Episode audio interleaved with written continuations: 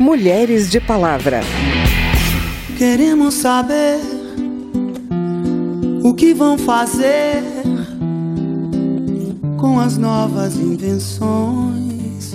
Quando surgem tecnologias ou quando surgem plataformas digitais, historicamente, as mulheres são as últimas a adentrarem por questões estruturais do patriarcado.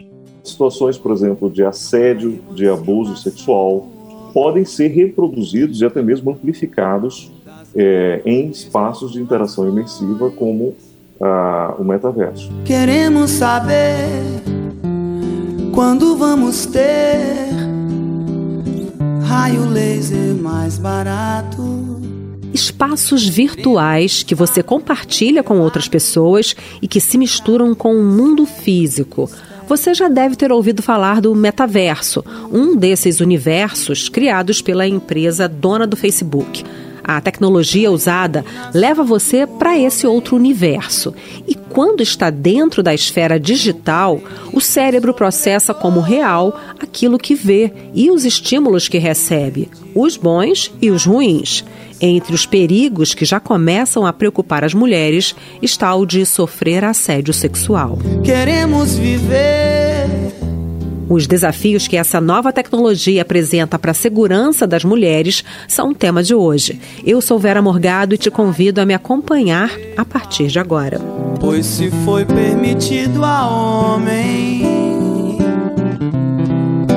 tantas coisas conhecer melhor que todos saibam o que pode acontecer. Avatar é uma espécie de versão virtual de uma pessoa, uma imagem de si mesma no ambiente digital. Quando a psicoterapeuta inglesa Nina Jani Patel revelou ter sofrido um estupro virtual, ela acendeu uma luz vermelha para muitas mulheres. Segundo Nina, o avatar dela foi abusado sexualmente por avatares masculinos. A pesquisadora denunciou a história porque, apesar do seu corpo físico não ter sido tocado, o pânico que ela sentiu foi real a gente começa a entender mais sobre violências reais e virtuais na reportagem de Verônica Lima.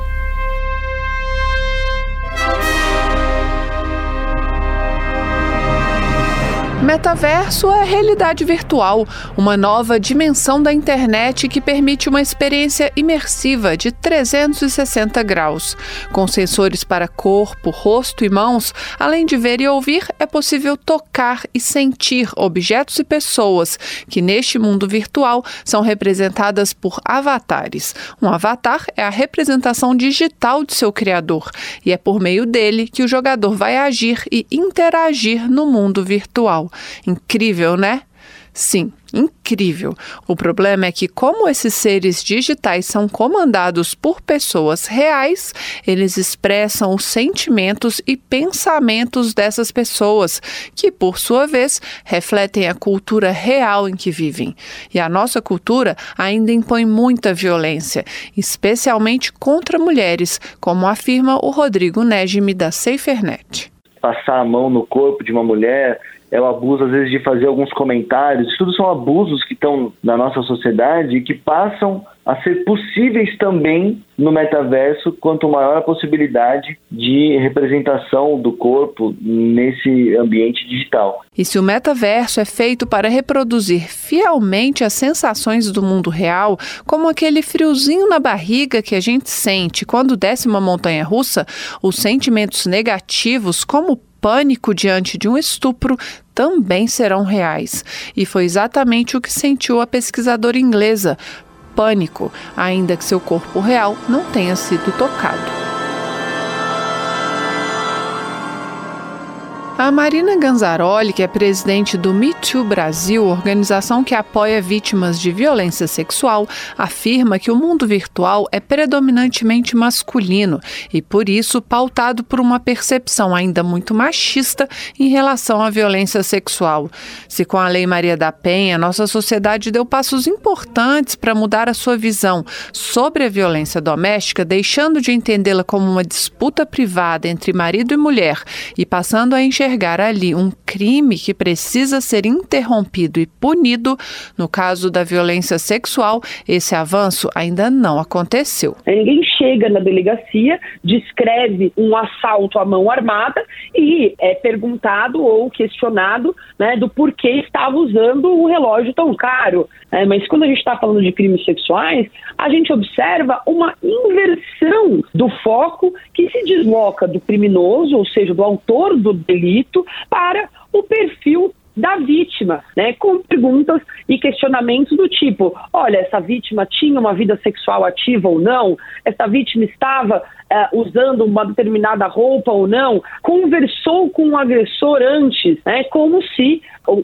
simples engajamento ou interação fosse consentimento para um ato sexual. O que está por trás disso, diz Marina, é a percepção de que o homem tem o direito de exercer a sexualidade quando bem entender e a mulher não. É com os nossos filhos que a gente tem que conversar sobre consentimento, sobre limites, sobre dinâmicas de poder, sobre respeito. Isso é prevenção. Porque quando a gente está falando com elas, a gente está estendendo o braço para ajudá-las nas situações de perigo, nas situações em que violações já aconteceram, como denunciar, como buscar ajuda.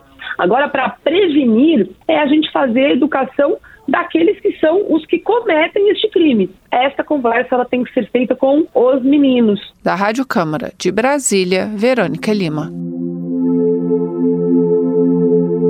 A jornalista Renata Frade faz um doutorado em informação e comunicação em plataformas digitais e pesquisa o tema Mulheres e Tecnologia.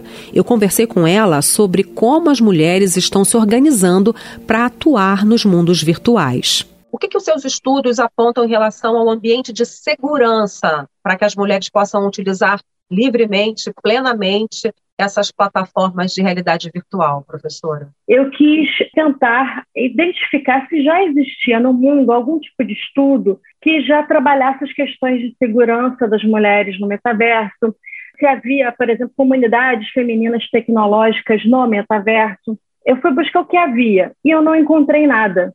Então, a partir desse não encontrar nada, eu, eu parti dos meus pressupostos teóricos relacionados a, aos perigos e, e aos benefícios da inteligência artificial, por exemplo, e associei ao que eu encontrei relacionado a mulher e metaverso. E o que eu encontrei me deixou um pouco preocupada, aliás, bastante, e porque, de fato, não existem ainda é, órgãos e nem leis que protejam as mulheres no metaverso. O que nós vemos são é, uma série de violências principalmente de cunho sexual, mas eu não encontrei nada e, sobre as mulheres especificamente, a não ser a re, reportar estes casos.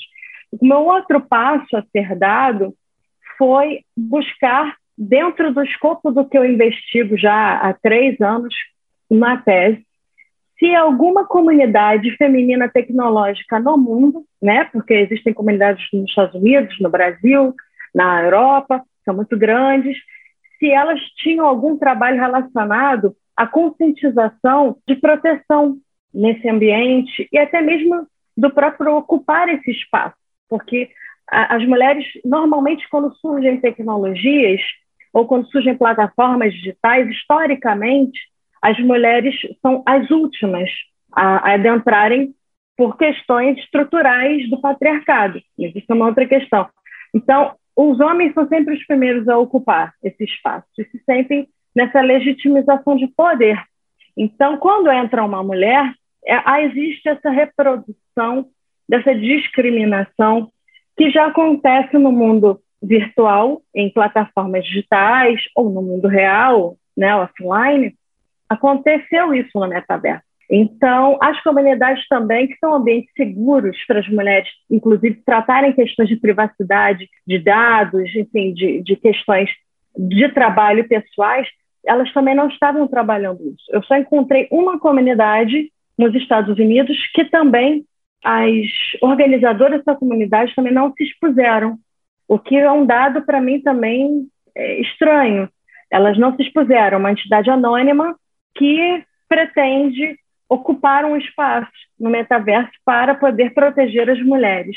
Mas é uma iniciativa muito isolada, até por enquanto é o que existe. A sociedade civil ainda não trata esse assunto de uma forma massificada que possa causar uma conscientização que venha fundamentalmente desde a escola, por exemplo, que seria ideal. Nessa conversa, a Renata Frade falou também da importância de estar bem informada sobre esse universo e destacou o guia Meninas em Rede sobre mudanças na internet. O material explica os tipos de violência mais comuns que afetam meninas e mulheres nesses espaços, lista as leis que protegem as vítimas e mostra um passo a passo para os pais e os educadores saberem o que fazer caso conheçam alguma menina que tenha sido vítima de violência desse tipo. Você pode baixar baixar o guia no site unicef.org. A SaferNet, uma ONG que atua na defesa dos direitos humanos na internet, foi parceira da ONU na elaboração desse guia e também é parceira da Meta, a desenvolvedora do metaverso, no projeto de construção de um ambiente seguro para mulheres e crianças na plataforma. O diretor-presidente da SaferNet, Tiago Tavares, falou comigo sobre medidas preventivas e de regulamentação de condutas que seriam necessárias nesse momento. Quais são as situações mais preocupantes que a gente já pode se antecipar? Situações, por exemplo, de assédio, de abuso sexual, de importunação sexual, exibição de genitálias através de avatares, contatos não solicitados, é, até mesmo agressões. Ah, isso gera um efeito ah, psicológico e aquele avatar, ao ser agredido, ao ser vítima de um ato obsceno, ao ser vítima de uma perseguição, de um stalking, ele certamente poderá, isso pode gerar um efeito é, é, danoso, é, um desconforto emocional ou, ou mesmo um dano emocional para a pessoa real que está de fato interagindo com outras pessoas através uh, de tecnologias imersivas. Que tipo de proteção legal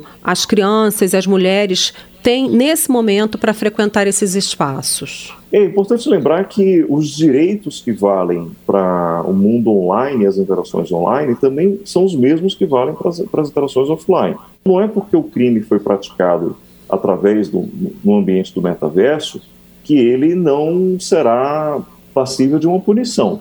Ele será passível de punição de acordo com a lei em vigor.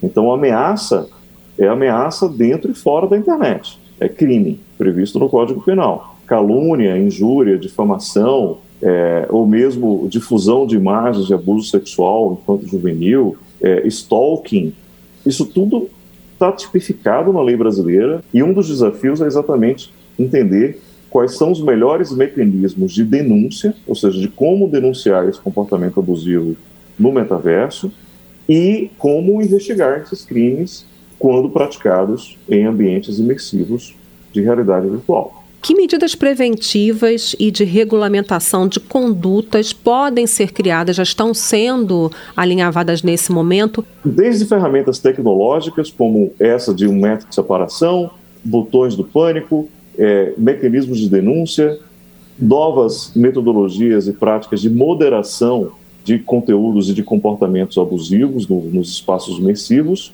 e sanções administrativas, como essa suspensão temporária de uso da plataforma, bloqueio de ativos é, que tenham valor econômico e assim por diante. Tiago Tavares, diretor-presidente da SaferNet, muito obrigada por essa entrevista, Tiago. Eu que agradeço a você e aos ouvintes da Rádio Câmara. Queremos saber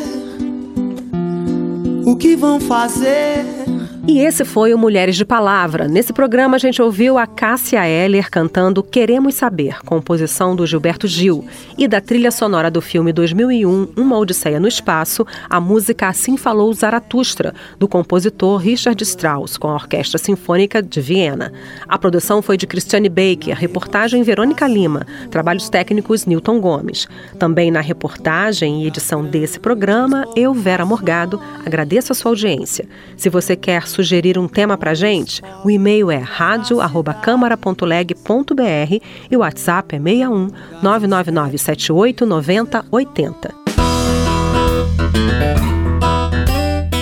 Mulheres de Palavra é produzido pela Rádio Câmara e transmitido pelas rádios parceiras em todo o Brasil, como a Web Rádio Recanto de Minas Gerais, da cidade de São João del Rei.